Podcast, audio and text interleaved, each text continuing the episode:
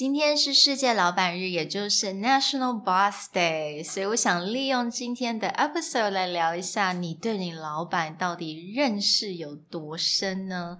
还有我们在国际市场上面，我们面对一些长辈，我们在沟通上面必须要注意什么？那接下来就是有哪一些问题，我们可以来问问我们的上司，也顺便给自己加分。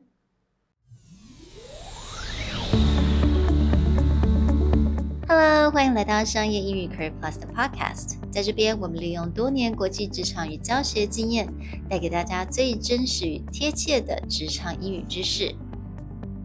Hi, I'm Sherry, founder of Executive Plus. As a language trainer and certified coach, I've trained hundreds of managers from Fortune 500 companies such as Dior, Google, and Deloitte and Touche.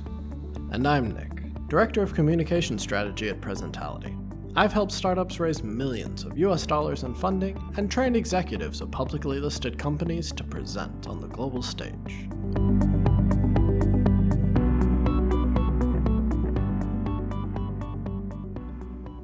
Welcome back to episode 12 of the Career Plus podcast on National Boss Day. And like the Lonely Island song says, I'm a boss. It's just cricket. I have no idea what you're talking about. All right. Well, you should look it up. It's pretty awesome. Okay. On National Boss today, we want to talk to you about how well do you know your boss? Not for the purposes of sucking up and be like, oh, Lao Ban, teach me something. Not just your direct report, but supervisors, leaders in the company, leaders in the industry are always great people to talk to to understand what's their insight and also to get potential mentorship going forward in the future. Basically, it's a way to build your network, right? And really find that person that would, you know, made a huge impact in your career. So today we're going to give you some tips and ideas and actually some questions where if given the opportunity, you can take your boss or some mentor out to coffee and really get to know how they think. Mm-hmm. Yeah, but I think before that, um, I wanted to answer a question that I'm often asked by my students and clients. Um, in the international market, let's say you're facing a Westerners and he is your senior or she is your senior, you know, you're reporting to her or him. What do you do when you're communicating uh, in terms of communications, do you use a lot of these 敬语, you know, like please and a lot of please and thank yous? And do you become very, very humble? Or what do you do in that kind of scenarios? Well, a lot of these are a cultural thing. Sherry, you and I have both worked in the US and here in Taiwan. And I would say how you handle that in different places is very different. Mm-hmm. Yeah.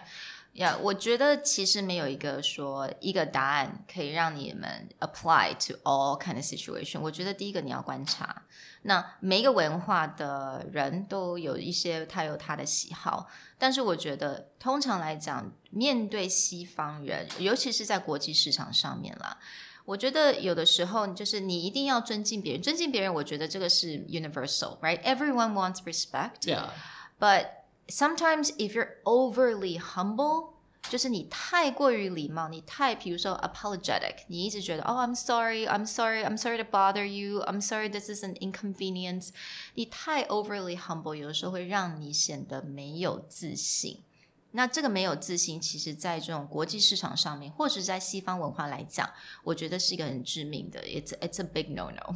Right, and I think this is like as far as say American or a lot of Taiwanese CEO, CEOs I've met that you know most of their experience or background is in the states.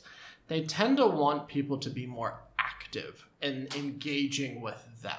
Like they expect if someone wants something, they want to discuss something, they want to brainstorm, that they will seek out and really engage in that conversation. They want someone who's a lot more active where I find far more traditional Taiwanese bosses are that kind of uh, you speak when spoken to. Mm-hmm. Right? Like if I need something, we can have a conversation. But mm-hmm. if you're coming to seek me out, that's not ideal for me because I'm busy. Mm. Yeah. So 我觉得这种东西就是不同文化有不同的需求，但是我们今天我们比较 focus 在就是在国际市场上面，你要该怎么样去跟你的老板或者是上司沟通，才能够让你显得更有自信，而且你是在他心中可以加分的。嗯，Yeah. And this becomes really important when it you're trying to learn about how your boss thinks and how they make decisions, and you can use this information to communicate with them going forward. Mm-hmm. Previously, I worked with a trading company where I would travel with the CEO to like 13 countries a year. A lot of times in the Europe or in the US. So when you fly over there, you're both jet lagged. You end up having a lot of late night conversations. And most of those conversations gave me a lot of insight the way that I was able to understand what was his motivation for starting a business. Um, how did his family affect his decision making? What is his milestones for success? And having an actual real conversation as opposed to just like, what do you think is successful? Oh, profit, obviously. Mm. But getting into you know what's the underlying motivations that way in the future when i needed to present to him mm. or i needed to pitch new ideas i could tie it back to understanding how he thinks and what motivates him to build this company mm. so really getting to know that person on a more personal level right to really get to know what he or she aspire to or you know in that little you know something that's in their mind or something that happened in your childhood i think that's actually kind of useful right. right. for your you know when you're doing your presentation that's something you definitely can incorporate that yeah you won't bring up like their childhood story but you may understand it's like for example their measure of success would be improvement of their family's quality of life Hmm, right. right. Yeah. So understanding that internal motivation and going, okay, how will this project grow the business? Is it this project going to take them really far away from their family? If mm-hmm. that's the case, maybe they will have concerns about saying yes. Hmm. So we're going to look at the questions you can ask your boss um, if you were to break the ice. Let's say you don't really know your boss super well. You just started working in a company or you're working on this project together Um, what kind of questions that we can ask that I think it's quite effective? So there are two parts, really, right? The one part is about your past，所以我们有两个部分，我们有总共有四个问题。那我们前面两个问题，我们 focus 在这个老板他的过去。还有其呃之后的两个问题，也就是 focus 在它的未来。Right. So, looking back at the past, you can open this with, we talked about before, like showing respect or showing reverence to your boss and say, it's like, a lot of success, you've built this great company, and you've done a lot of things. But looking back, when is the first time you felt you were on the right track? Or mm. when's the first time you felt you were doing the right thing? Hmm. And the second one is what is the time you felt great pride in your work?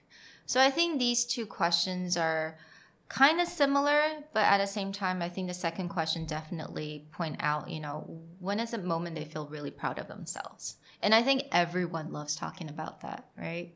Yeah. yeah.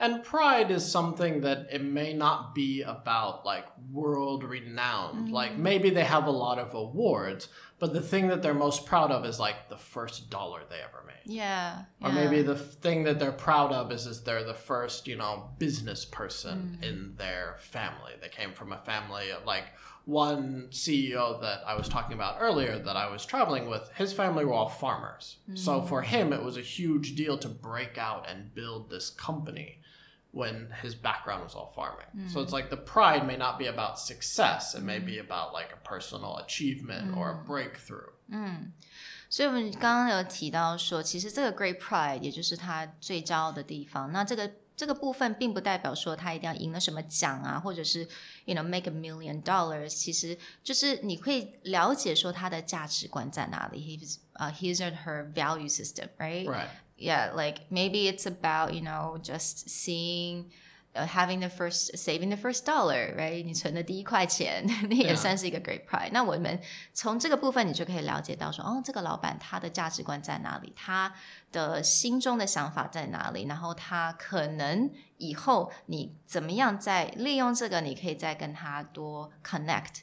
you know, it really kind of helps you to build a connection with the boss, right? Right. And so, better understanding of where they're coming from, what are their measures of success in the past, helps you get to this next piece, which is them looking forward. How do they see the future, or what are they looking for, or what keeps them up at night? What's their mm-hmm. worries? Mm-hmm. Right? Yeah. So, the first question for the future you could ask would be something if you were to look into the future, what three milestones would you have achieved to let you know that you've made it? Hmm.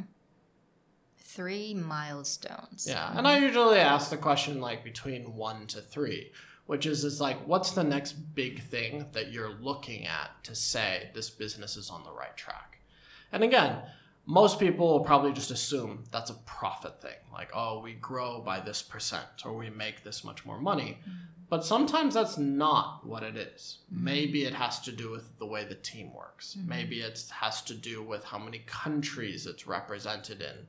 You know, Japan has been the most difficult market for them to get into. So to break that would just be a huge achievement, that kind of thing.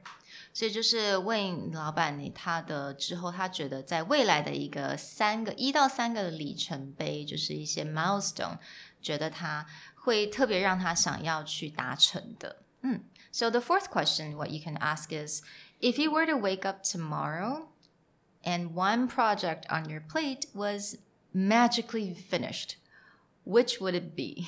Yeah. so this is a question that you asked. This is my favorite question. Okay. And the reason it's my favorite question is, is because it's a really good way to figure out what's keeping your boss up at night. What's worrying them?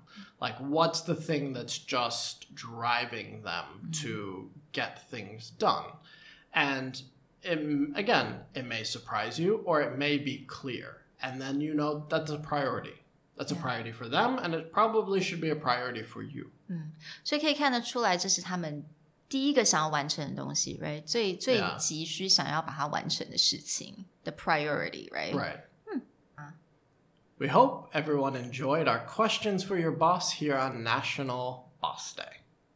So if you have any other questions you'd like to share with us, feel free to write us in our email address, yourcareerplus at gmail.com. We look forward to seeing you, and we'll talk to you guys next time. Bye.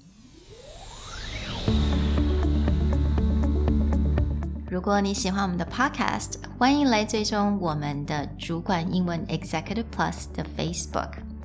那也可以写信到我们的信箱 yourcareerplus at gmail.com。